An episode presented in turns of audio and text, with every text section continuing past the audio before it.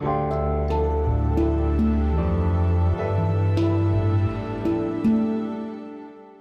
schreiben das Jahr 2023 und das hier ist die sogenannte Gegenwart.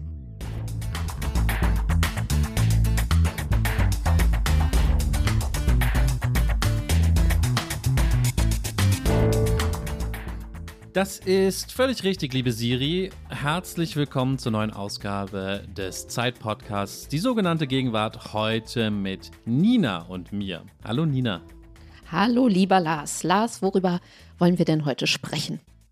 Wir wollen heute mal wieder die Gelegenheit nutzen und über uns sprechen im Sinne von uns Millennials, unsere Generation ja, aber ein Glück nicht nur. Einmal, also vielleicht ist sogar gleich am Anfang der Moment für eine sogenannte Triggerwarnung gekommen an alle, die einfach gar nichts mehr von Generationen hören mögen, von Generationskonzepten, von diesen Klischees und Zuteilungen.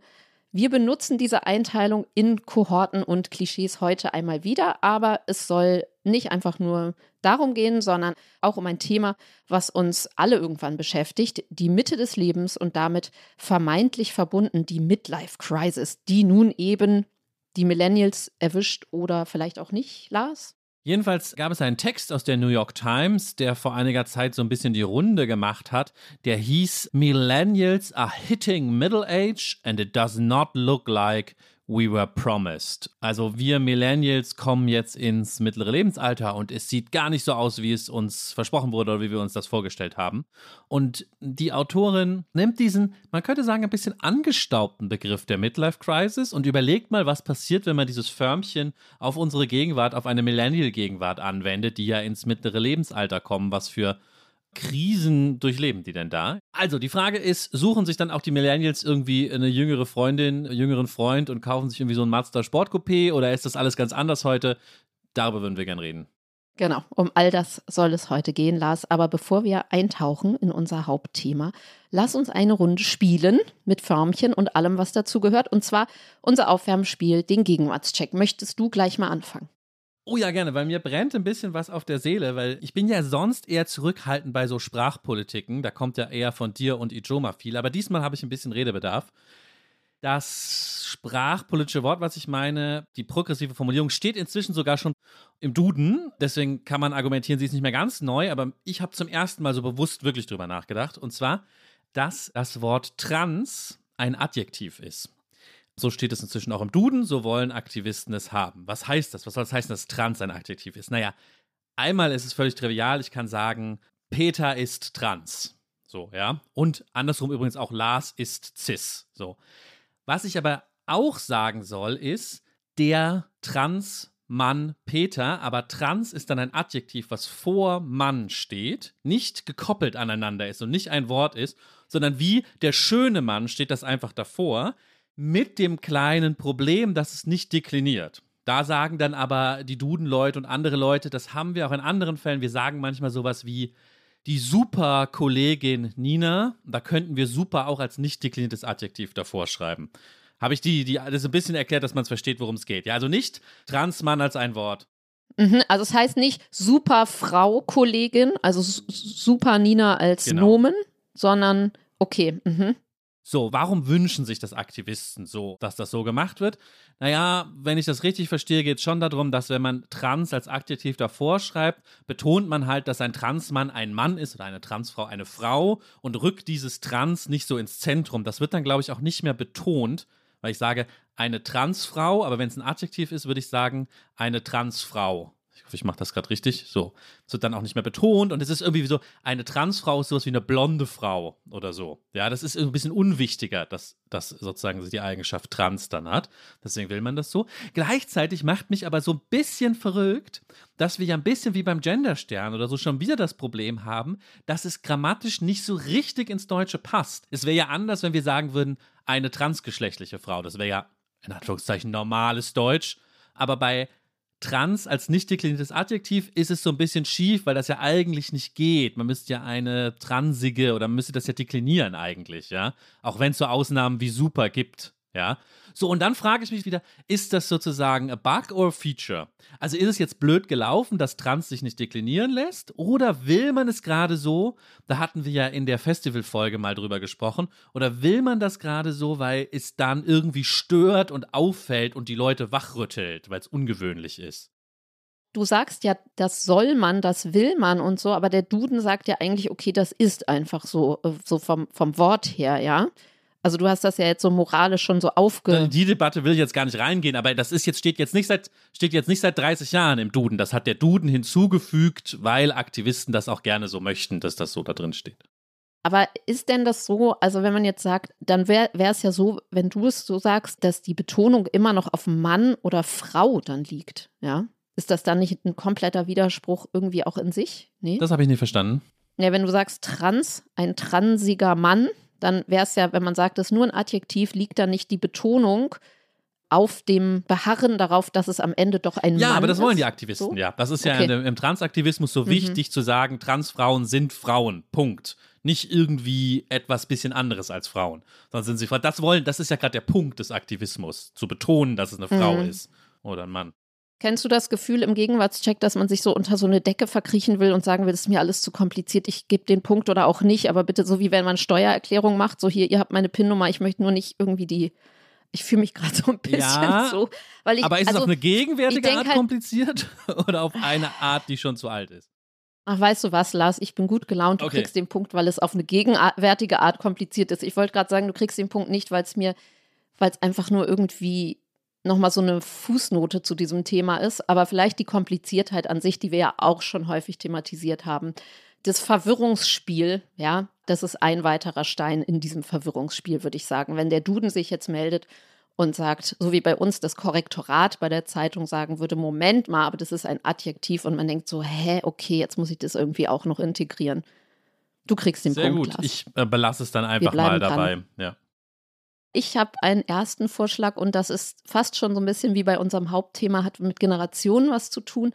Und zwar ist es ein Gefühl, also es gibt ja diesen stylischen Körpertrend seit schon einer Weile, ein Zungenbrecher, der brushed up brows, ja, dass man sich die Augenbrauen so hoch bürstet, ja, statt sie irgendwie auszurupfen oder auszurupfen Aber und das ist nicht dein nachzumalen Vorschlag. oder so. Das ist jetzt. Nein, okay. das ist nicht nein. Ganz ruhig bleiben musst du nicht gleich ablehnen. Sondern der Blick, der, also das sind dann ja eher so Gen Z-Leute, also Frauen, die das machen. Und der Blick sagte nämlich letztens eine Millennial-Frau zu mir: Ach Mensch, was haben wir uns für einen Stress gemacht, ja? Und die bürsten das jetzt einfach so hoch. Also so ein bisschen dieses so, ne, der Trend zum natürlicher, zu ungeschminkt sein oder was. Also dieser Millennial, man kann schon sagen, vielleicht Neid oder so ein bisschen so dieses zurückblickende Mensch und wir, also die machen das einfach und was haben wir uns da für einen Stress gemacht in dem Bereich? Das Gefühl ist mein Vorschlag. den Stress. Also der Blick der Millennial-Frau, na, der Zupfen. Stress, sich das auszurupfen, ja, nachzumalen, weiß der Kuckuck. Ich meine, man kann dann auch noch, ist vielleicht auch intergenerationell spezifisch, dass man, dass diese Blicke ja auch klischeemäßig und klischeemäßig verzerrt sind, weil wer sagt denn, dass dieses Hochbürsten wird ja auch eine Kunst für sich sein? Wahrscheinlich ist es überhaupt nicht einfacher. Ja, den Punkt kriegst du, weil ich weiß nicht, ob es das schon immer durch die Geschichte hindurch gab, wenn wir, wenn wir die Geschichte auch als eine Geschichte des Fortschritts verstehen. The arc of history is long, but it bends towards justice. Dann muss ja immer eine ältere Generation auf die jüngere geschaut und gesagt haben, oh, wir haben damals noch gedacht, das geht alles nicht und jetzt machen sie es einfach. Und es ist auch immer wieder ein politisches Problem ein bisschen, weil Fortschritt erzeugt ja, ist mir neulich erst klar geworden, gibt es wahrscheinlich schlaue Leute, die das schon tolle Bücher drüber geschrieben haben, mir ist zum ersten Mal aufgefallen, Fortschritt erzeugt ja immer eine bestimmte Art von Ungerechtigkeit, weil wenn, es war so eine Debatte in den USA, wenn man jetzt sagt, die ganzen verschuldeten Leute, die wegen ihres Studiums verschuldet sind, weil es so teuer in den USA ist, wir erlassen denen das jetzt. Klar, es ist immer ein bisschen ungerecht für diejenigen, die ihren Kredit gerade abbezahlt haben. Ja, sozusagen. Ja, ich habe die letzten 30 Jahre gekämpft, um meinen Harvard-Kredit für kritische Kommunikationswissenschaft abzubezahlen. Und jetzt kommt Biden. Es ist dann ja so doch nicht passiert, aber jetzt würde man sagen, jetzt sind die alle entlassen. Und dieses Phänomen scheint mir schon ganz interessant zu sein, ja. Und gewisserweise auch gegenwärtig. Ja, dann ist es aber universell wenn es universell ist, dann zu sagen, ah ja, jetzt sind Kita-Plätze frei, jetzt gibt's die und jetzt sind die frei, Ja, äh, kosten nicht ja, so viel ja. und früher gab's das nicht, aber ist es dann nicht einfach genau eine intergenerationelle Aufgabe? Wir sind jetzt schon im Hauptthema, wir müssen gleich zurückrudern, da gütig zu sein und zu sagen, auch wenn wir es vielleicht in dem Bereich schwerer hatten damals, also dieses Gütige, dass man dann nicht verbittert, Also, ja, ja, ja, ja, also sowieso.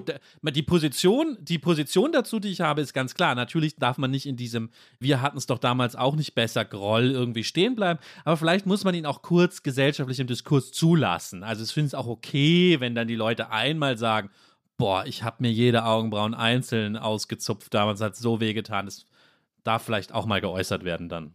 Ich habe folgendes noch als Seitenvorschlag mitgebracht. Und zwar nenne ich das mal den, Achtung, methodologischen Solipsismus des TikTok-Sketches. oh, warum ist das heute alles so kompliziert mit aber das dir, ist gar nicht so kompliziert. Nochmal methodologischer. Solipsismus Ja. des Tik- TikTok-Sketches. Aber die Sache ist in dem Fall recht einfach. Ich weiß nicht, vielleicht hast du es auch schon mal gesehen. Aus der TikTok-Welt kommt eine bestimmte Form der humorigen Netzunterhaltung. Ich nenne es mal einen Sketch mit diesem alten Begriff. Wenn irgendwie mein Mann sagt irgendwas und was ich dann antworte. Manchmal, manchmal geht es auch gar nicht darum, dass es so lustig sein soll, und es ist mehr so Infotainment. Also mein Steuerberater und ich frage den irgendwie, Mhm. wie setze ich eigentlich das und das ab bei Paul der Steuerberater-Account oder so. Und die funktionieren immer so, dass zwei Personen gegeneinander geschnitten sind, die aber die gleiche Person sind. Also Nina macht einen TikTok-Account und Ja, du sagst dann mhm. an einer Stelle, hey, da kommt mein Mann nach Hause, wie geht's dir eigentlich? Und dann sieht man einen Schnitt und dann bist wieder du. Und ich spiele aber mit so Mann. ganz schlechter Verkleidung. Also du hast dir einfach einen Hoodie über den Kopf gezogen oder so. Und dann bist du dein Mann Okay. und sagst irgendwie. Ja, ja, okay, ich weiß, bla, bla, was du meinst, Kommt ja. Gag, ja. Aber alles ist natürlich darauf, und das meine ich mit Solipsismus, alles ist darauf eingerichtet, dass eine Person es alleine mit so minimalen Mitteln spielen kann, ja. Aber es gibt das auch, dass es einfach so umswitcht, oder? Also es gibt das auch nicht mit nicht geteiltem Bildschirm, sondern einfach so, dass die Kamera sozusagen aus zwei Perspektiven man sich selber filmt. Das meine ich, das meine ich, ja. Einfach ein Schnitt dazwischen, wollte ich sagen. Ein Schnitt, genau, nicht parallel Ja, ja, geschaltet. nee, nee, nicht, nicht Split, nicht Splitscreen, einfach ein Schnitt, ganz normal, ja. Man sieht dann nur wieder dich, nur diesmal hast du einen lustigen Hut auf, weil du bist dann der andere, ja. Und ja, also warum es das gibt, ist ja klar, weil sozusagen du billig zu Hause Content produzieren sollst. Aber für mich ist es auch so eine kleine, wie so ein Mahnmal am Ende der Social Media Ära für diese ganze Einsamkeit, die das verursacht hat, wo wir uns irgendwie gegenseitig mit so einem Hut uns verkleiden vor uns selbst, um irgendwie jemand anderes zu sein. Ich finde es irgendwie gegenwärtig. Doch, das stimmt. Das stimmt. Ich weiß nicht, ob die Meta eben noch so ganz trägt, aber diese Traurigkeit vielleicht, die da drin steckt, ist die Frage, ob es sich dann sozusagen immer weiter, also könnte man das mit einer Klischee-Konferenz zum Beispiel, wenn man so eine oder eine Familienaufstellung oder sowas, dass man sich dann, kennst du es mit mehr als zwei? Nee, es ist immer ein Dialog, habe ich das Gefühl. Weil Ja. vielleicht wird das ja nochmal so, dass man irgendwie so eine, sozusagen auch als so eine postkoronale Folge, dass es dann sozusagen man so eine Videokonferenz nachspielt oder ein Familientreffen online und dann spielt man auch noch, setzt man nochmal den Hut auf und dann noch einen anderen Hut und spielt dann noch seinen Onkel und dann noch die Mutter oder sowas, keine Ahnung. Also beobachte es weiter, Lars, du kriegst den Punkt von mir. Ah, beide es Punkte ist sehr bekommen. harmonisch Sehr heute gut. hier, mal wieder. Sehr gut. Was habe ich denn noch? Also, genau. Und zwar ist es eine, würde ich sagen, eine Welle, die schon länger sozusagen sich anpirscht oder schon im Gange ist, aber jetzt dann doch langsam immer mehr wird, ja. Und zwar könnte man sagen, wir letztens hatten wir eine Decolonizing-Folge, wo es um den Begriff Kolonialismus ging und über den, das Ausufern des Begriffes Decolonizing, dass man das eigentlich vor alles jetzt packt, ja, was man kritisch hinterfragt. Und ich würde sagen, dass es eine Decolonizing 90s Schwemme gibt. Und zwar fing das ja so ein bisschen an mit Britney Spears, dem Fall, als der groß wurde, dass man gesagt hat, irgendwie, okay, was war das? Also, was ist mit der passiert? Wie hat die sich, wie war die Berichterstattung über die? Wie hat die sich in diesem Lolita-artigen Video da in dem Song präsentiert? Dann gab es die Spice Girls Doku. Dann gibt es jetzt bald eine über Tic-Tac-Toe. Der Fall Tic-Tac-Toe wird jetzt in einem Podcast nochmal aufgearbeitet. Letztens sagte Böhmermann was über, oh, wenn man Coco Jumbo nochmal die Lyrics nochmal rassistisch hinterfragt. So, ich würde sagen, es ist gerade eine, ja, eine Welle der 90er Aufarbeitung der Kulturprodukte. Was googelst du da jetzt? Googelst du da jetzt heimlich was oder was heißt irgendwas? Mm, Die, die Lyrics von Coco Jumbo. Und wie gehen die? Put me down, put my feet. Ja, ja, aber Nina, ich weiß nicht, es war bisher so harmonisch, aber du kannst den Punkt ja nicht kriegen, einfach als die 90er sind zurück, weil da wir darüber schon mal eine Folge. Nee, ja, das will ich nur gerade mal voraussetzen. Also, das ist ja sozusagen schon geklärt. Dafür gibt es jetzt keine Punkte mehr. Nee, nee, nee, pass mal auf, Lars. Nee, nee, ich sage ja gerade nicht, sie sind zurück. Das ist ja fast das Gegenteil. Ich sage, es, sie sind jetzt nicht mehr zurück, sondern man tritt echt einen Schritt zurück und sagt, ah, sag mal, also die Songs, die wir hier noch lange auf unseren Bad Taste 90er Abfeierpartys getanzt haben, was sind denn da nochmal die Lyrics zu? Ja. Und hm, wie war denn das mit der Weiblichkeit bei Tic Tac Toe und wie wurden die, warum wurden die denn so fertig gemacht für diesen Zicken-Toppers untereinander, ja, so. Also, dass es alles nochmal so Fall für Fall durchgegangen wird. Wahrscheinlich kommen die Boygroups auch nochmal Nee, dran. Ah, du Nee, wirst es also bereuen, es sind Lars. einfach zwei sehr gegenwärtige Sachen, für die du aber jeweils einzeln keinen Punkt bekommst, nämlich A, die 90er und B, dass wir rückwärts die Vergangenheit nach aktuellen feministischen und anderen moralischen Maßstäben bewerben. Das finde ich aber beides nicht punktefähig und die Kombination davon finde ich jetzt, nee, nee, den Punkt kriegst du nicht. Na gut. Na verstehst du, warum nicht? Der Schule immer wichtig. Verstehst du, warum genau, wie so, ein, wie so ein fieser Lehrer. Und jetzt werde ich wie immer der Schüler oder die Schülerin oder wenn die Eltern schimpfen und man sagt, hast du mich verstanden, werde ich jetzt so fake sagen, ja Lars, ich habe dich verstanden. Okay, gut. So, schön, so unharmonisch gehen wir jetzt in unser Hauptthema, leicht krisenartig und zwar ab zur Krise der Midlife Crisis. Was ist das? Man kann das vielleicht noch mal ganz klassisch. Du hast ja schon gesagt, es ist vielleicht etwas angestaubt. Darüber werden wir gleich reden oder vielleicht auch etwas, ja, so genderartig. Ne? Jetzt so, jetzt muss sich der Mann einen roten Sportwagen kaufen.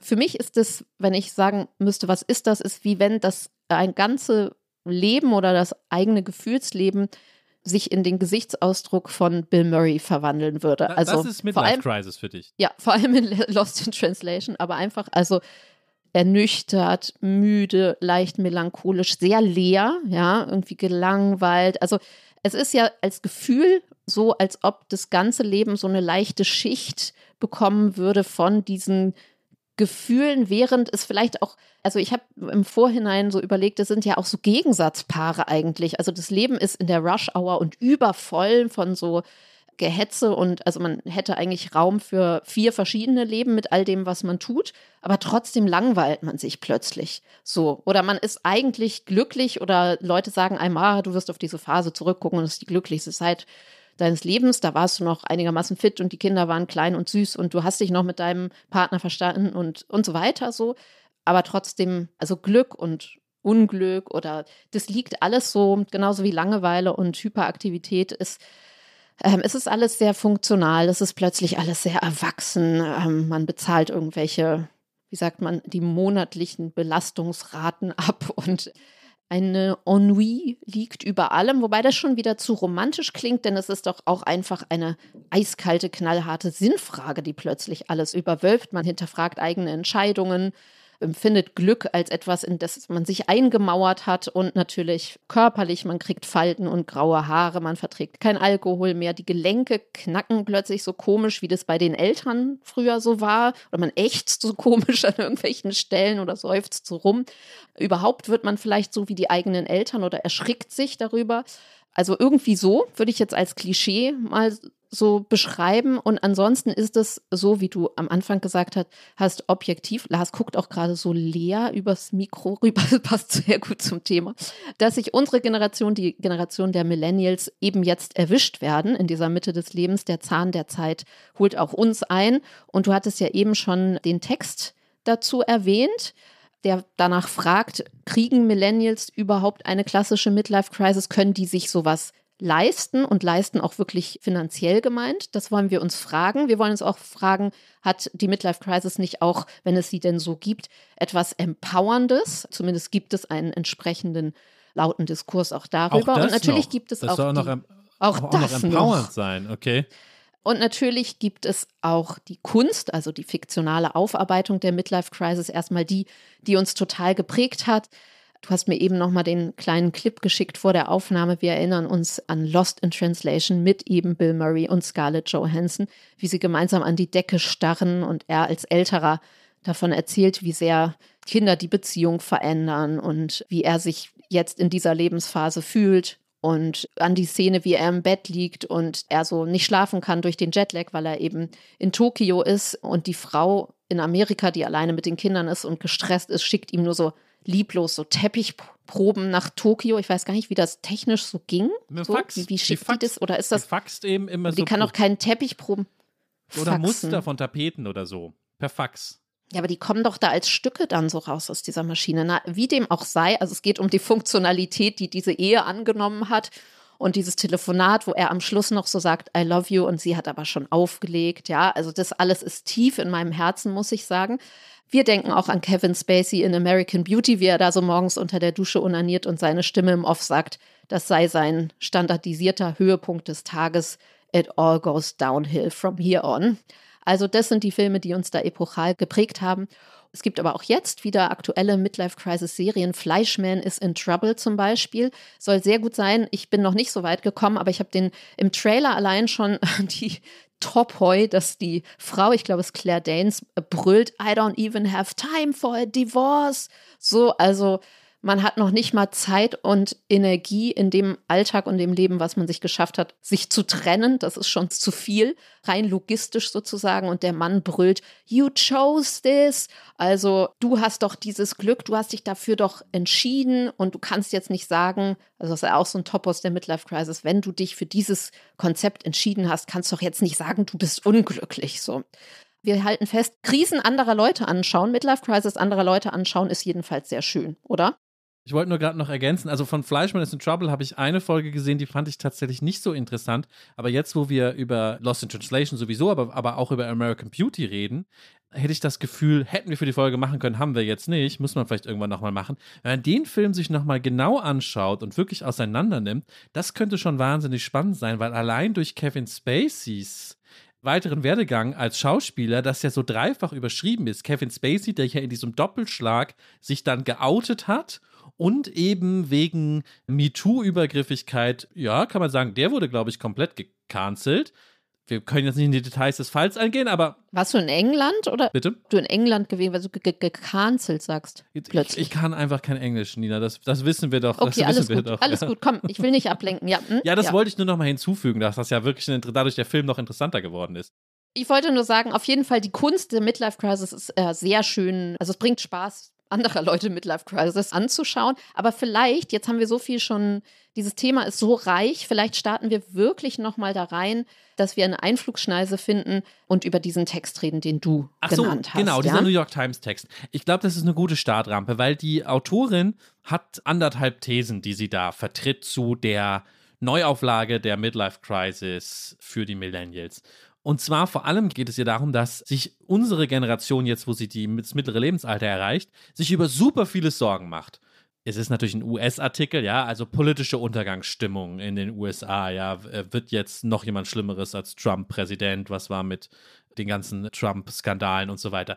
Natürlich über die Klimakrise, jetzt natürlich über die Inflation, dass sie weniger Geld haben, über ihre Jobs wird erzählt, wie eben seit 2008 es immer wieder Probleme gab, sie immer wieder entlassen wurden, ja.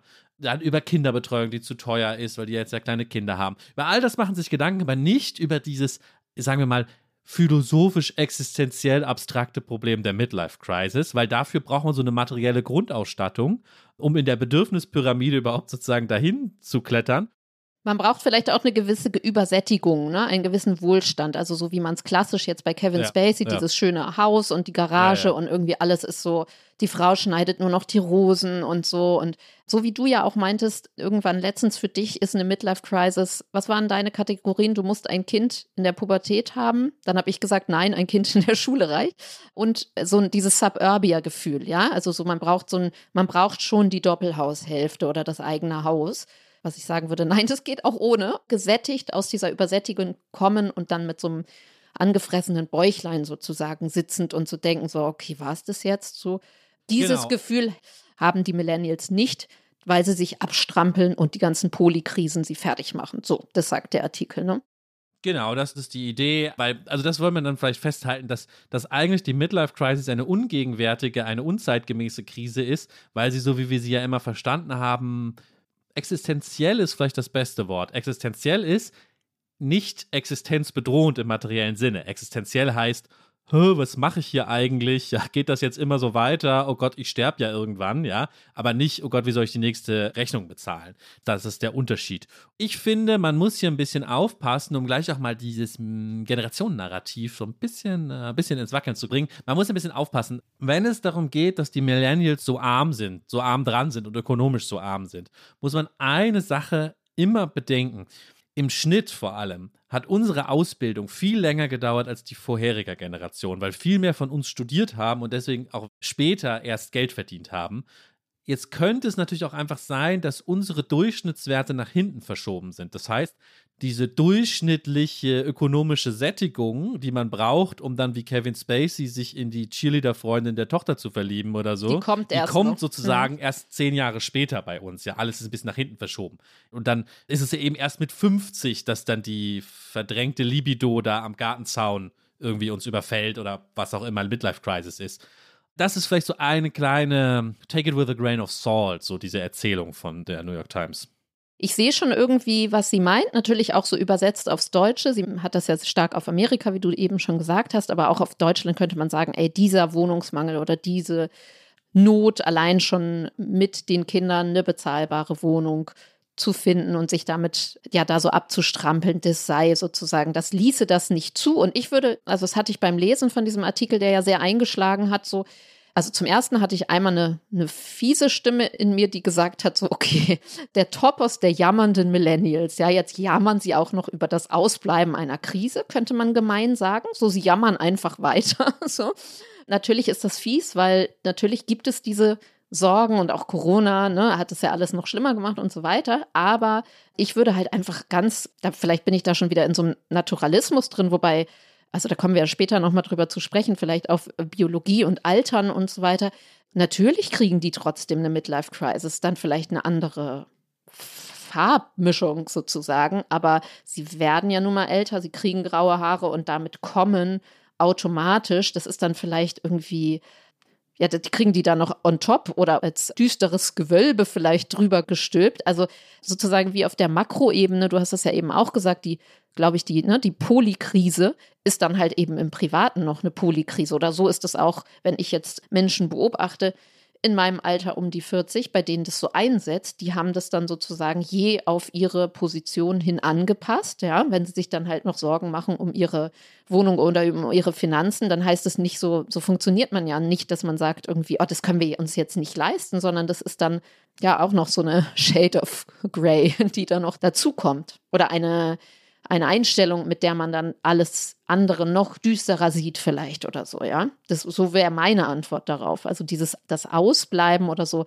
ah, wir können uns das nicht leisten, das glaube ich, funktioniert so für mich nicht. Hm. Weiß nicht, wie das bei dir ist um mal diesem alten Satz, zu diesem alten Satz zu kommen, äh, Geld allein macht auch nicht glücklich, aber es ist immer noch besser, im Taxi zu weinen als im Bus. Das heißt natürlich nicht im Umkehrschluss. Als im HVV-Bus oder nicht. Das ist die Ketka-Version. Ich glaube aber, es wird auch immer als Reich Ranitzky Throwaway-Line zitiert, da ist es dann ohne HVV. Aber das heißt natürlich nicht im Umkehrschluss, dass nicht Leute auch im HVV-Bus weinen, ja, oder dass auch Leute weinen, obwohl sie eben keine Doppelhaushälfte haben, weil sie grundsätzliche Zweifel am Leben haben. Und das fällt mir, lass mich das spontan noch einfügen. Ich glaube, die wir sind jetzt immer wieder zur Immobilie zurückgekommen, sowohl tatsächlich ja, als auch metaphorisch, wenn ich irgendwie sage, am Gartenzaun oder so.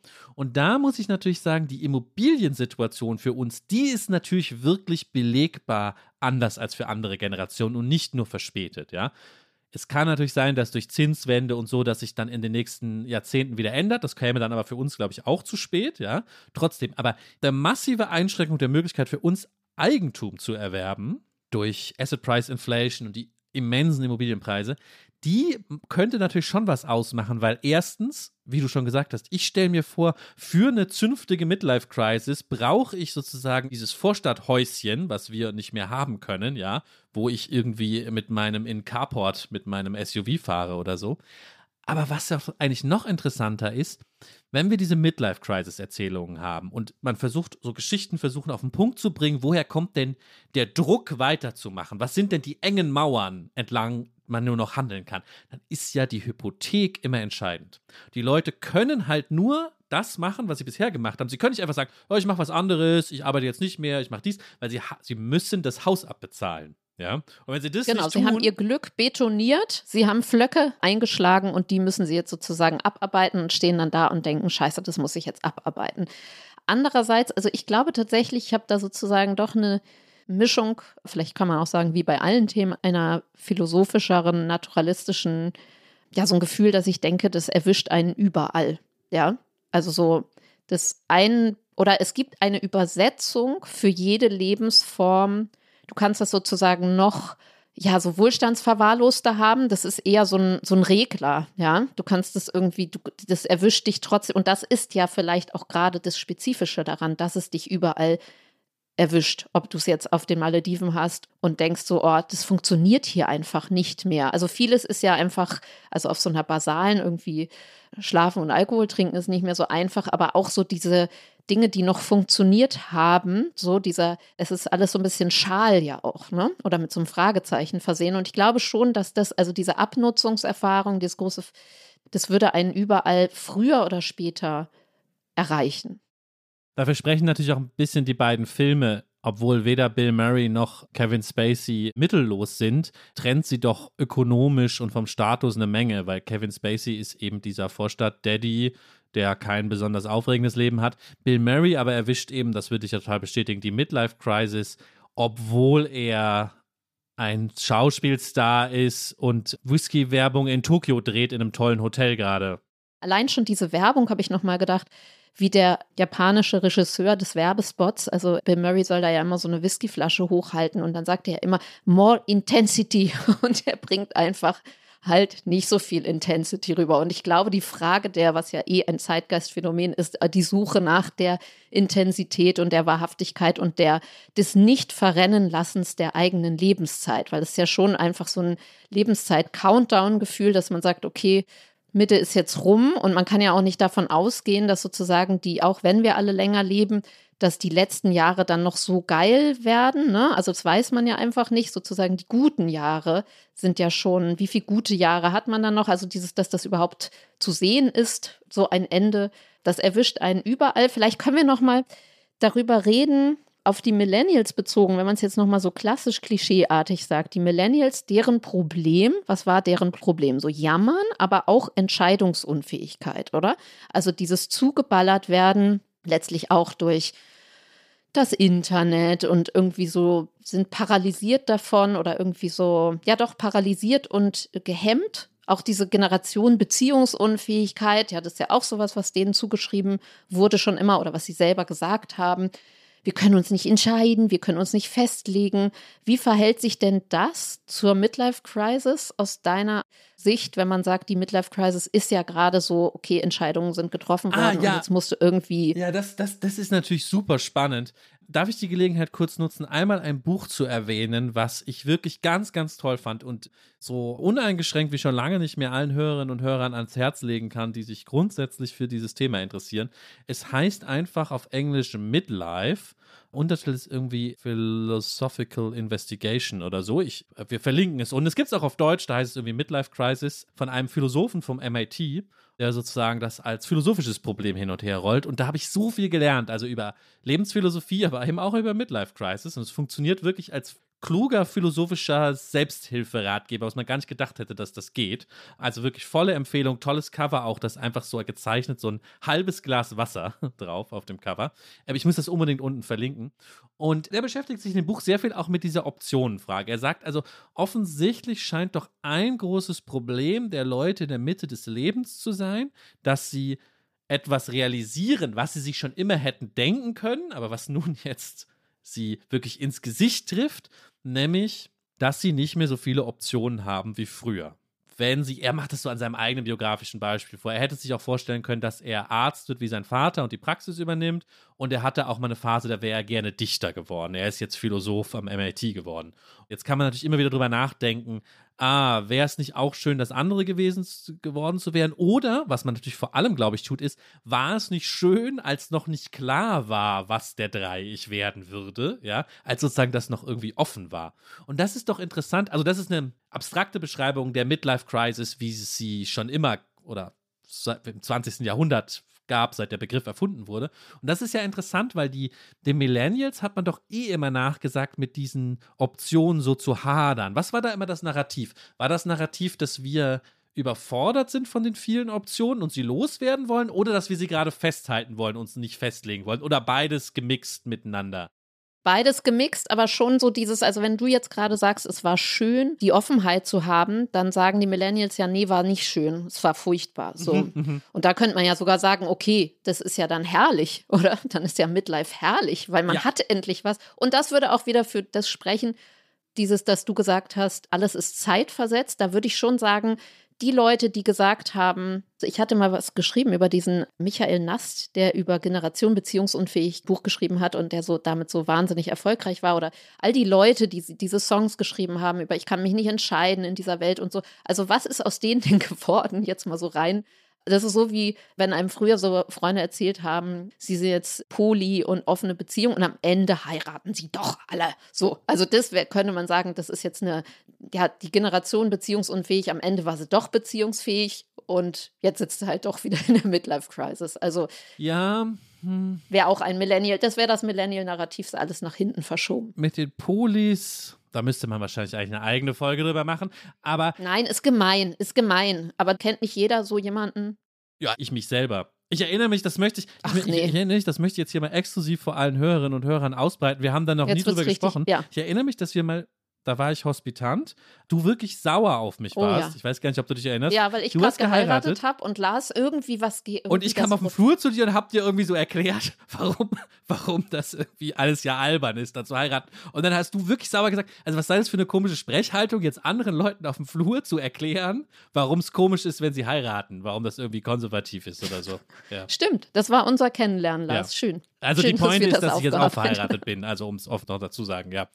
Ich wollte nur gerade sagen, dieser Philosoph von dem Buch, das ich so toll fand, der sagt das eigentlich auch und der sagt, interessant ist doch, ein bisschen als Trost, das ist der therapeutische, analytische Trost, interessant ist doch, dass wir eine Perspektive in der Midlife Crisis einnehmen, die gar nicht wirklich funktioniert, weil wir stehen in unserem sicheren Haus, nehmen wir mal an, wir haben es, ja, mit einer guten Karriere, nehmen wir mal an, sie ist halbwegs gut. Was, wenn sie nicht gut ist, ist nochmal eine andere Frage, aber sie ist halbwegs gut und blicken dann zurück auf die Zeit, als wir all das noch nicht hatten und noch viele Optionen hatten und tun dann so, als wäre es möglich, viele Optionen zu haben und die Sicherheit, in der wir gerade stehen. Aber das gibt es Mhm, natürlich ja, auch. Das, das stimmt. ist ja metaphysisch interessant. ausgeschlossen. Du kannst nur entweder die Karriere schon haben oder du bist halt wirklich 25, wie eben Scarlett Johansson in Lost in Translation oder vielleicht sogar noch jünger und bist völlig depressiv, weil du gar nicht weißt, was du machen sollst, weil es so viele Sachen gibt und du weißt nicht, was du kannst, was du schaffen wirst. Und das ist natürlich an sich kein glücklicher Zustand, den nostalgisiert man sich so schön dahin.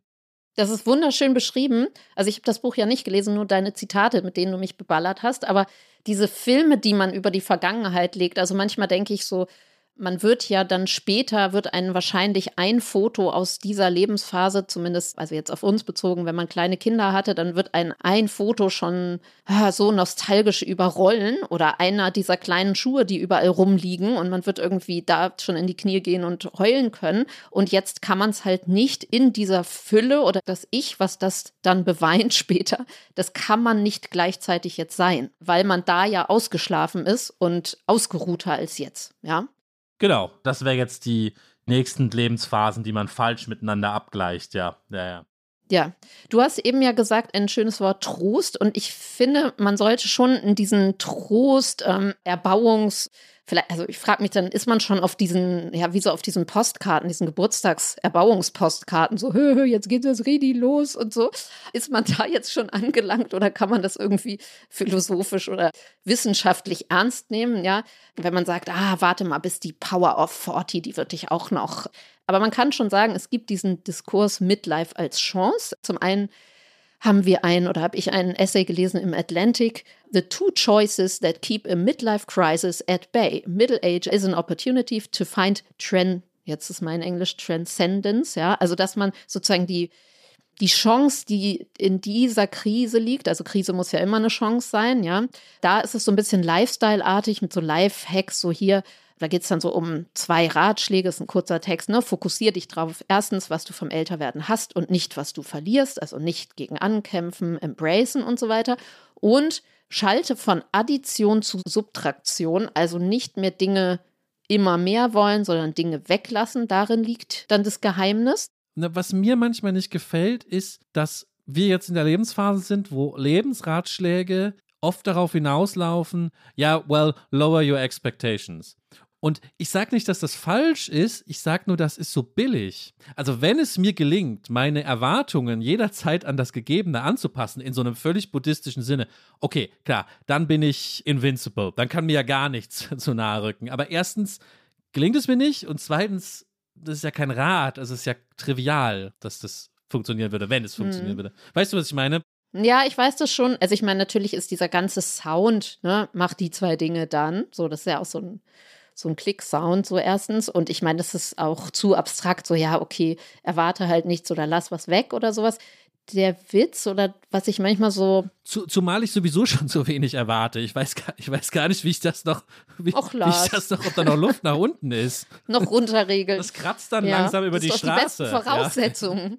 Ja, ich meine, es ist halt so die Frage, ob viele Dinge einfach wirklich am Ende trivial sind im Stimmt. Leben. Ja, okay, so, so ja, wie wenn okay, man sagt, ja, okay, ja. gibt auch so dieses Intervallfasten ist nur so geil, weil man einfach wirklich weniger isst, weil man halt nicht so viel fressen kann in diesem Zeitfenster. So, also ist sozusagen dieses frisst die Hälfte, also ist einfach weniger. Wenn du dick bist, ist einfach weniger. Also ich meine so. Ja, fair enough, fair enough. Eckhard von Hirschhausen und sein Glücksforscher-Freund Tobias Esch haben ein Buch geschrieben vor einigen Jahren, Die bessere Hälfte, das ist auch so, worauf wir uns in der Mitte des Lebens freuen können. Und da geht es immer wieder in all solchen Büchern und Texten um die U-Kurve. Und die U-Kurve ist, am Anfang ist man ein glückliches, unbeschwertes Kind und ein feiernder Jugendlicher und ein glückliche Studierende und dann wird es irgendwann erwachsen und ernst und dann ist man sozusagen da, wo wir jetzt gerade sind, im, im schlimmen U unten und dann geht es aber wieder nach oben, ja. Also das, was wir jetzt vielleicht gerade empfinden, die Gelenke knacken und wir werden immer älter und erblassen und vergrauen, ist sozusagen Blödsinn, weil dann geht es eigentlich bergauf. Und die Momente, wo wir jetzt schon uns manchmal trotz all dieser Midlife-Gefühle so erstaunlich zufrieden oder doch entspannter fühlen. Das ist die Ankündigung eines Hochs, auf das wir zusteuern. Ja. Hirschhausen und Esch beschreiben das als Zufriedenheitsparadoxon, also der Körper baut ab, aber der Geist löst sich davon als Glückswelle. Das heißt, die Lebenszufriedenheit geht im Alter statistisch wieder hoch und ist im Durchschnitt sogar höher als in der Jugend. Also darauf können wir hoffen. Natürlich gibt es immer Prozente, die rausfallen, außer die allerletzte Phase, also die Phase des Sterbens, kannst du jetzt nicht sagen, ist total geil, damit ist es nicht gemeint. Was ich ganz interessant fand an dem Buch sind die Glückstypen. Also damit konnte ich viel anfangen im Laufe des Lebens. Die untermauern das tatsächlich auch noch so biologisch, also dass es um das Belohnungssystem des Gehirns, dass sich das daran orientiert und sie sagen, es gibt Glück A, das ist das Glück des Wollens, also das jugendliche Glück, die Abenteuerlust, die Befriedigung, wenn man Ziel, also die Befriedigung, die man so abfischt, ja, also man erreicht Ziele, man hat Ekstase und feiert oder kriegt den Praktikumsplatz und greift diese Hochmomente ab und diese Peaks, man hat Appetit und Vorfreude und Drang und will zu etwas hin. So, und jetzt ist dann der Switch irgendwann zu Glückstyp B und da sind wir bei dem, was der im Atlantic meinte, mit Lower Your Expectations oder schalte auf runter und dann schaltest du dadurch hoch, nämlich dass Glück B das Gegenteil von A ist.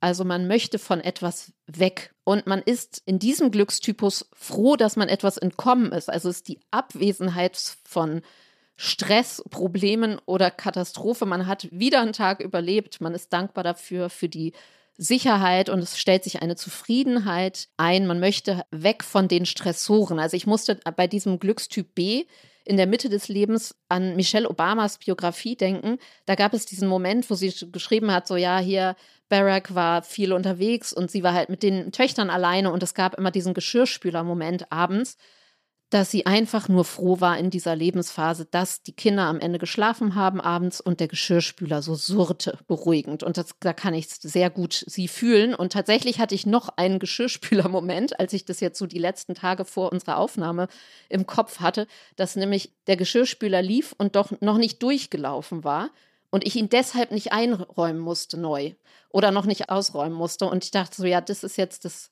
das ist jetzt so ein Midlife-Crisis-Glücksmoment, dass man denkt, ah geil, er läuft noch, ich muss nichts tun. Es ist die Abwesenheit. Vielleicht habe überhaupt, also Der Geschirrspüler ist vielleicht eine gute Metapher für diesen. Oder oh, der Bettbezug ist doch nicht eingelaufen, dann muss ich mich ja doch nicht um was Neues kümmern. Wie toll. Vielleicht ist das, kann ich in mein Dankbarkeitstagebuch. Für mich ist es dann eher wirklich diese ganz grundsätzliche Dunkelheit, die mich manchmal überfasst. Und ich denke, ich stehe einfach in der Küche und denke, wenn ich jetzt noch einmal in meinem Leben den Geschirrspüler ausräumen muss, um ihn dann wieder, damit ich dann wieder ausräumen muss. Ja, es, hört, es hörte damit nicht auf. Und das ist vielleicht genau der Punkt. Darf ich kurz, ich weiß, du bist Ja, noch nicht Glück- durch. Glück C kommt das noch. wichtige Glück im Alter, heben wir uns kurz auf. Ich will einmal widersprechen, weil es ist total interessant, weil in diesem Buch Midlife wird genau auf diese Unterscheidung, die du Glück A und Glück B nennst, Bezug genommen. Nicht ich, sondern Hirschhausen-Esch, ja? Hm. Hirschhausen, ja. Es heißt da ein bisschen anders. Er will sagen, das Glück A, das Glück der Jugend, heißt existenzielle Glück, nenne ich es jetzt mal, ja. Und das andere äh, Glück B ist irgendwie so ein, es heißt, glaube ich, sowas wie Verbesserungsglück oder so. Interessanterweise sagt der aber nicht, dass wir uns in der Mitte des Lebens auf das Glück B einschießen sollen, also auf das Glück, wo es nur wir gerade nochmal davongekommen sind und wir es irgendwie verbessert haben, ja, sondern das Problem Midlife Crisis kommt daher, dass wir in der Mitte des Lebens denken, es gäbe nur noch Glück B und um das Glück A vergessen. Und das ist für ihn philosophisch nämlich schief, weil das jetzt mal Ruhe ist, ja, und dass endlich die Spülmaschine ausgeräumt ist und die Kinder im Bett sind, ist, wenn man zu lange drüber nachdenkt, ja wertlos, wenn es nicht noch ein Glück A gibt, was sozusagen positiv obendrauf kommt. Also die Abwesenheit Okay, von. Mhm. Negativen, gibt es natürlich vielleicht auch andere philosophische Schulen, die es anders sehen, aber viele würden sagen, die Abwesenheit von Negativen ist an sich ja nichts wert, wenn wir völlig vergessen, dass es ja positive Pluspunkte gibt. Ja? Das mag dann auch nur sein, ich Mhm. kann dann ein gutes Buch lesen oder so, aber irgendwas muss es schon sein, weil wenn ich immer nur in dieser Abwehrschlacht bin und vergesse, dass es Netto-Plus-Sachen im Leben gibt, ja, dann rutsche ich in Mhm. die Krise. So würde, würde der das formulieren. Jetzt muss ich wieder, wie in fast irgendwie gefühlt jeder Folge, an diesen Begriff der Maintenance versus Innovation, also Innovation versus irgendwie Instandhaltung. Dann wäre ja die Geschirrspülmaschine und Glück B ist ja so Maintenance, also so, okay, jetzt habe ich wieder einmal die Wohnung aufgeräumt, aber es muss eben auch noch den Moment geben, wo ich sage, hey, ich streiche diese Wohnung mal neu, ja? Ja, zum Beispiel, ja. Vielleicht ist das Glück B wirklich so eher als, naja, so eine Brille gemeint, ja. Und die Innovation ist oder die Ziele oder ein, eine Prise von Glück A sollte irgendwie noch mit drin sein. So, okay, aber vielleicht geht es ja auch um den tiefsten Punkt des Us, ja. Diese U-Glückskurve, die, die scheint ja, die taucht ja wirklich überall auf, wenn man sich mit dem Thema befasst oder mit der Lebenszufriedenheitsglücksforschung. Ne? Ich sage jetzt wirklich einmal noch das Glück C an, damit wir das komplett haben. Bitte, ja. Das ist sowas wie, also wenn man dann richtig im Alter gelandet ist, da geht es interessanterweise viel auch das Wort Zeitsouveränität dort, also dieses Gefühl, am richtigen Ort angelangt zu sein, selbst wenn man irgendwie, mh, also da geht es wirklich um Zufriedenheit, um so ein Gefühl der tiefen Zufriedenheit, selbst wenn man gebrechlich ist oder andere Dinge auch unglücklich in Anführungsstrichen sind, dass man trotzdem so einen Zufriedenheitspegel erreicht und die nennen das Generativität, also dass man weiß, was man kann und angesammelt hat, ein Erfahrungsschatz und dass man dieses Wissen auch weitergeben kann, intergenerationell. Also sozusagen so an die Enkelkinder, aber auch vielleicht als Beitrag an die Gesellschaft oder sich engagieren kann. Um Dankbarkeit, um Spiritualität geht es dort so. Und sie sagen, das ist der Weg, der evolutionär vorgesehen sei und sprechen auch an einer Stelle mindestens davon, dass es, das würde jetzt deinem Philosophen, was heißt widersprechen, aber so, die sagen, so ist sozusagen die Kurve, die standardisierte Kurve, so ergibt die Sinn und dass ein Baustein von Dopamin, dem Stoff aus der Glücks-A-Phase, wenn man alles so die Ekstase sich abfischt, in diesem Baustein verbirgt sich schon der Baustein für Morphium, was später nach dem Stress zum Runterregeln wieder wichtig ist. Und sie sagen, so habe ich sie zumindest verstanden, Hauptsache ist, man lebt diese Phasen richtig, was uns vielleicht wieder zu unserem Ausgangs-, zu unserem soziologischeren Thema bringt, so klötern heute diese Phasen durcheinander, wenn man jetzt in diesen Generationsklischees denkt. Sie beschreiben auch so, jede Phase hat die Gefahr, falsch abzubiegen. Die machen das so ein bisschen, ja, erstmal so ein bisschen standardisiert. Also in der Jugend kannst du natürlich auch in den Exzess abrutschen. Also du kannst sozusagen dich ruinieren bei diesen Hochs und an Drogen zugrunde gehen oder du kannst zu viel kiffen, sodass du diese Hochphase in der Jugend sozusagen betäubst und dadurch in so eine, ja, in eine Nichtlebendigkeit rutscht. In der Mitte des Lebens ist zum Beispiel die Gefahr für Burnout oder völliges Stagnieren oder so Einfrieren, paralysiert sein hoch und am Ende gehen lassen. So ist jetzt auch alles egal, ja.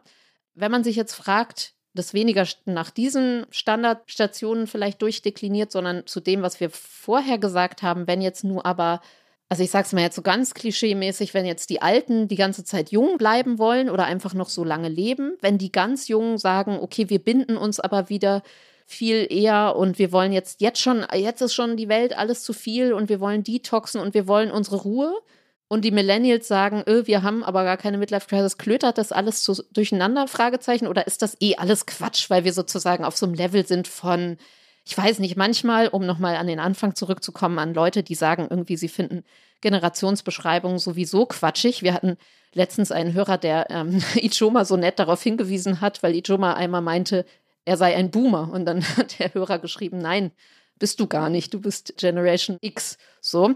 Und Ijoma schrieb, ja, aber er fühle sich denen, das sei sozusagen ein solidarisches sich dazugehörig fühlen. Es ist ja vielleicht auch, manchmal denke ich, man kann natürlich auch so diese Generationen wie so na, da ist der Millennial der Jammerlappen und verstehst du, also es sind eher Charaktereigenschaften als wirkliche, ja, ja, so Klischees und Charaktereigenschaften, denen man sich dann zugehörig fühlen kann, ja. Was mir, das ist jetzt noch mal ein bisschen eine andere Ebene, aber das ist mir einmal wichtig zu sagen, was mir jetzt so ein bisschen auffällt, ist, dass wir gar nicht mehr davon ausgehen, dass es irgendein gutes Leben gibt, was jenseits des Alignments jenseits des Angepassten liegt, des Angepassten auf die Lebensphase, wie dann Hirschhausen das sagen würde, ja, des Angemessenen. Und ja, wie ich eben schon gesagt habe, ich bin jetzt nur auch kein tolles Beispiel für ein komplett alternatives Lebensmodell, aber ich will jetzt nicht ausschließen, dass das möglich ist und möglich sein sollte und dass das wichtig ist, dass Leute das ausprobieren und wir jetzt nicht so tun, als sei jede Form von alternativer Glückssuche mit 40 irgendwie so eine seltsame Midlife-Crisis, die dann hoffentlich auch schnell wieder vorbeigeht. Wie überhaupt, das will ich kurz sagen. Ich glaube auch, das hast du am Anfang kurz zitiert, weil ich doch einmal gesagt habe, die ich glaube, im Midlife-Crisis kann ich mir nur vorstellen, wenn meine eigenen, wenn mindestens ein Kind schon selbst in der Pubertät ist, weil das natürlich auch ein Spiegel ist. Das sind ja die beiden. Und ich sage, die Grundschule reicht. Grundschule reicht. Ja, aber es sind ja die beiden Lebensphasen, in denen man diese existenziellen Fragen stellt. Aber gesellschaftlich wird das so belächelt. Das wird so nicht ernst genommen, sich drüber lustig gemacht. Der Menopausendiskurs wird schon stärker gerade, würde ich sagen. Stimmt, du hattest doch mal so ein Pubertäts. Wer hatte denn das gesagt, dass die Pubertät die einzige ernst zu nehmen? Stimmt, die wird ja belächelt und da treffen sich genau die Krisen, auch hormonell treffen sich natürlich die Krisen. Genau, und ich, ich will nur sagen, ich mag dieses Belächeln nicht so gerne. Also, dass da Leute mal drüber nachdenken, ob die Gesellschaft, so wie sie eingerichtet ist, mit ihren Kleinfamilien, ihrem meinetwegen auch Wachstumszwang und dem Privatbesitz etc. pp., ob das eigentlich so schlau gelöst ist, das finde ich eigentlich ganz gut, ja. Nee, total. Also das, also äh, das, so will ich das nicht verstanden wissen werden, alles, was wir bisher gesagt haben. Ich bin übrigens auch, Entschuldigung, Nina, ich will noch eine Sache sagen, weil, weil ich gerade dabei bin. Eine Sache, über die ich mir mein ganzes Leben lang lustig gemacht habe, sind so echte Aussteiger. Das machen die ja nicht in der Midlife Crisis, sondern so vorher. Sag, ich bin jetzt 25 und ich mache jetzt nur noch Surfen auf Bali und lebe davon irgendwie, weiß ich nicht was. Ja, meinetwegen auch von den Ersparnissen der Eltern geschenkt, ja. Hab ich mich habe ich so gehasst und mittlerweile denke ich, ach, vielleicht habe ich den Leuten Unrecht getan. Vielleicht sind es manchmal doch vernünftige, plausible Antworten auf die Gesamtkrisen in der Welt, die natürlich nicht hochskalieren, aber zumindest für sich persönlich funktionieren. Und in dem Sinne, wenn jetzt jemand in der Midlife Crisis sagt, ich möchte aber doch Poly leben oder whatever, will ich mich jetzt nicht darüber lustig machen. Nö, macht auch keiner, oder? Also okay, überhaupt nicht. Gut. Nein, überhaupt nicht. Also überhaupt nicht. Ich finde halt, also ich habe nur das Gefühl, es geht ja auch gar nicht, vielleicht muss man dieses Wort der Krise dann wieder abdämpfen und sagen, der Transformation und der Wellen, die so ein Leben, so eine Biografie annimmt, ja. Also ich würde, auch wenn ich mit Leuten spreche, die unkonventioneller leben oder viel Wert schon immer auf Freiheit gelegt haben oder so voll in ihrem Film sind oder gar nicht liiert sind irgendwie und gar keine sozusagen spießigen Konzepte wie heiraten und monogam leben und sowas haben, dann sagen die dir trotzdem so, ja, haha, das mache ich in meinem Alter nicht mehr oder sowas, weißt du? Und sei hm, es okay. die LSD-Trips mache ich nicht mehr, jetzt nehme ich nur noch Pilze ja, oder ja, also weißt du, so, so irgendeine Übersetzung gibt es und das finde ich jenseits der Klischees irgendwie schon interessant, was ein, also da kann man, dann, dann ist man wahrscheinlich dabei, dass man sagt, okay, es geht hier um Altern und um wie sehr man damit klarkommt. Ja, das statt jetzt irgendwie um Brüche oder es gibt ja immer noch genug Leute. Ich meine, du sprichst ja jetzt so ein bisschen auch, wir hatten ja am Anfang die Frage der Gender-Geschichte, so ist es früher männlich Sportwagen kaufen, wenn du jetzt sagst, okay, also es gibt ja auch Leute, die mit Kindern aussteigen und auf irgendeinem Boot wohnen nur noch und sowas. Die Frage ist nur, und das passiert ja auch immer noch, ja. Die Klischees passieren ja. So, dann kommt die Scheidung, dann kommt der Neustart und so weiter. Das ist dann halt die,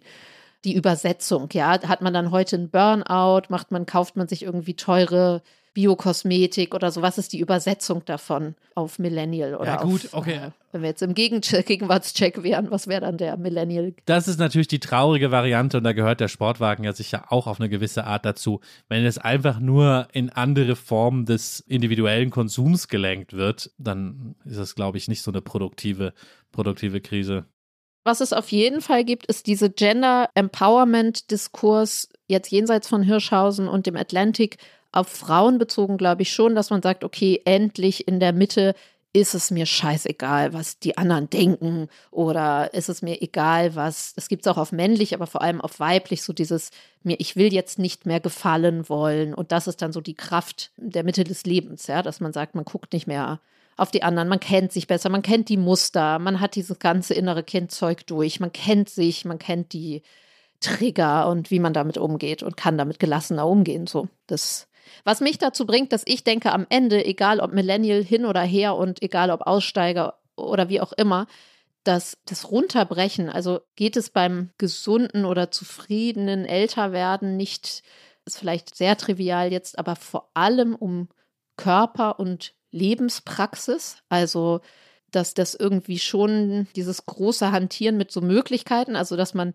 schon sagt, entweder, okay, ich ändere jetzt alles nochmal, aber selbst dann geht es, bricht man es am Ende vielleicht darunter, wie oft meditiere ich oder wie stelle ich meine Ernährung um oder wie mache ich es gerade nicht so. Und das hatte ich ja mit Ijoma in der einen Folge über Ernährung auch ganz viel oder um Selbstoptimierung. Wie schaffe ich es dann nicht, ein Opfer meiner eigenen Selbstoptimierung zu sein? Wie lasse ich das Ganze atmen? Wie bin ich noch genussfähig und so weiter? Also ein, die, das perfekte Abmischen einer doch sehr körperlichen, lebenspraktischen Art und Weise.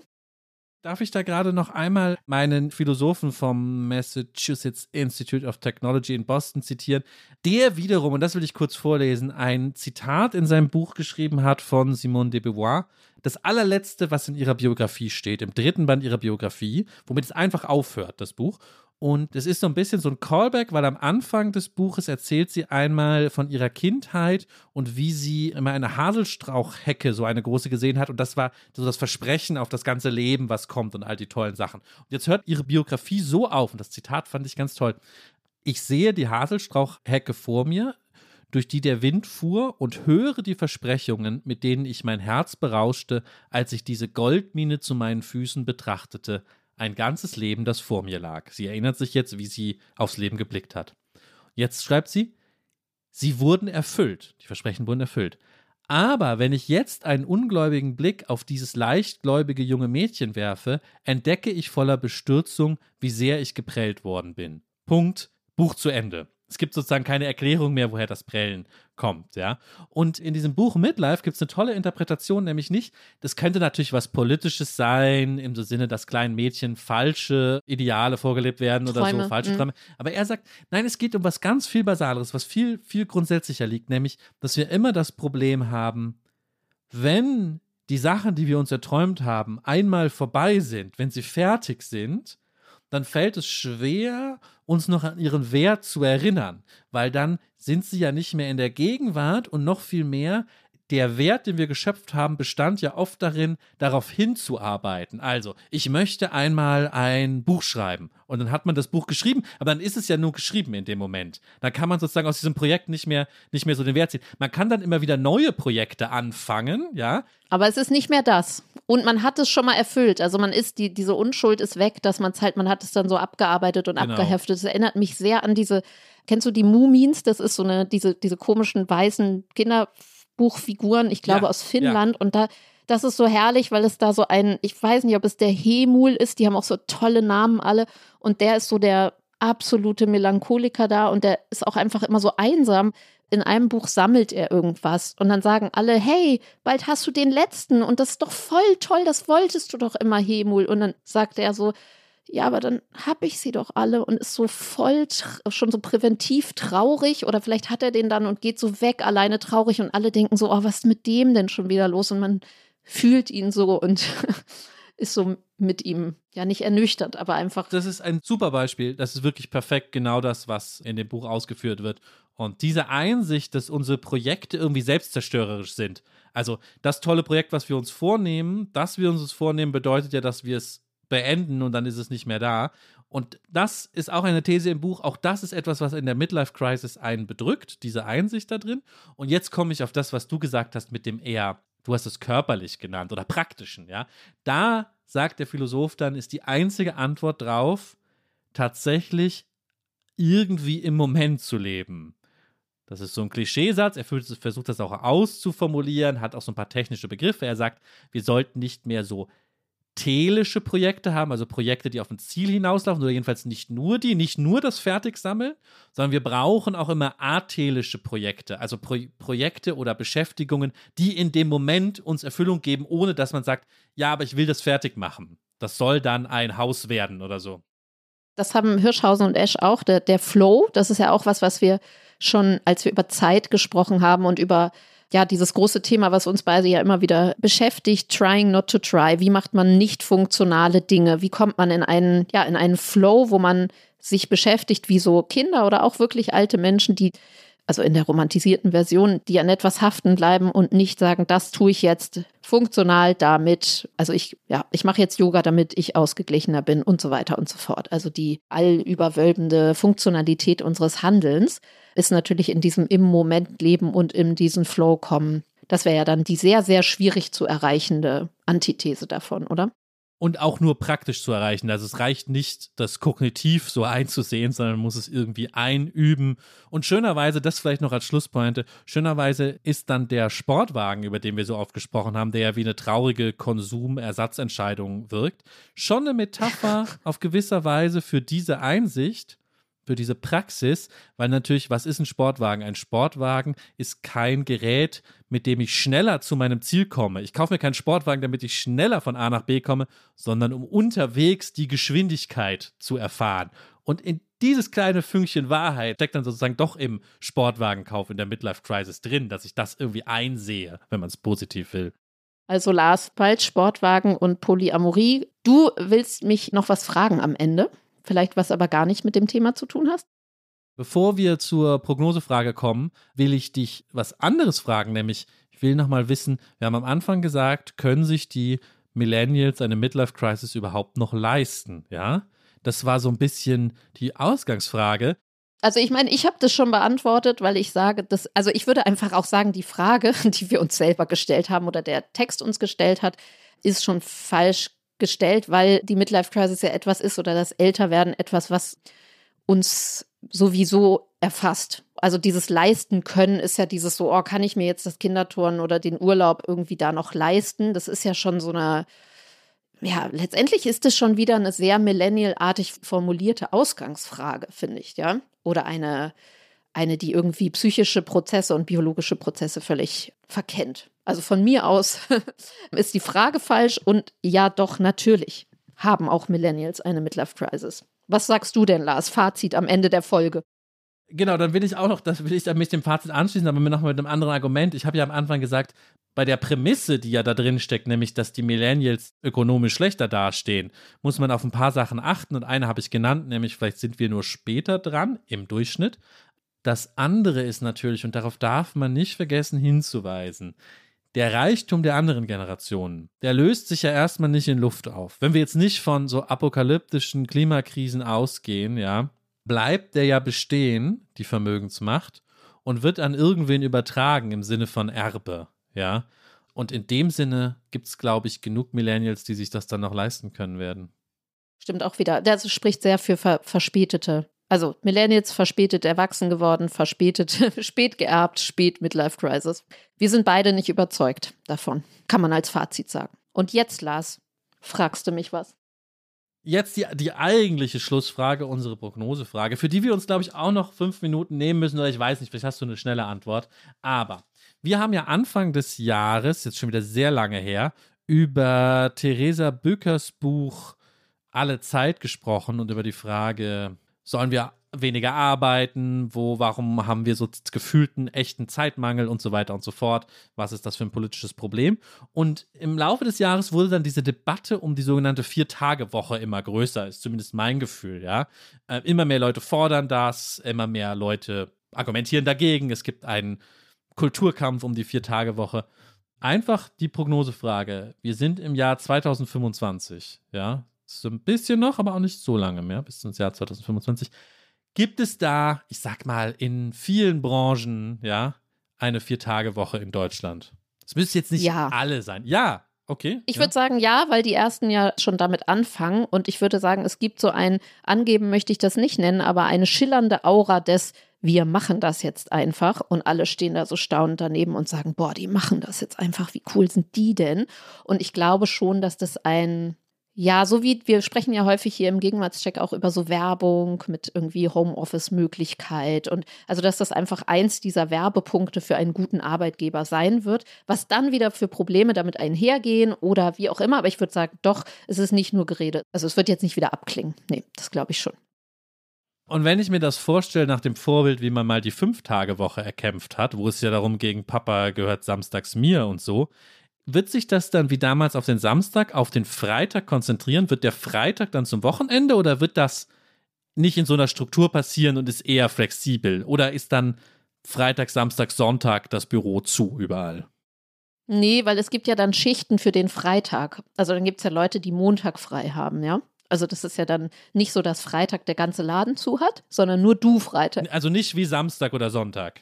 Nee, genau. Ich meine, wahrscheinlich, vielleicht ist es ja so, dass dann decolonizing christliche Wochenstruktur, vielleicht wird dann ja der Sonntag wieder ge- gecancelt und dann sind wir wieder komplett bei der Fünf-Tage-Woche. Nein, ich weiß es nicht. Ich glaube nicht, nee, weil das dann flexibel ist. Es geht ja um Flexibilität, dass manche das so, also dass die Wochentage vielleicht nicht mehr so, weiß ich nicht, vielleicht können manche den Mittwoch weglassen. Natürlich, ja, genau. Also vielleicht die Aufweichung der Wochentage generell. Gut, danke dir, Nina, für die Prognose. Danke dir für dieses therapeutische Gespräch zur Midlife Crisis, in die ich bald auch geraten werde oder in der ich schon bin. Danke an alle Hörerinnen und Hörer. Genau, vielen Dank auch dir, Lars. Und Lars, wir verabschieden uns in eine klitzekleine Sommerpause und wir sind am 11. September wieder da mit der sogenannten Gegenwart und freuen uns schon jetzt sehr darauf. Bis dahin. Die Titel aller Bücher, Artikel, Filme, Songs oder Serien aus dem Podcast finden Sie in der Podcast-Beschreibung. Bei Anregungen, Kritik und Lob schreiben Sie uns gerne an gegenwart.zeit.de.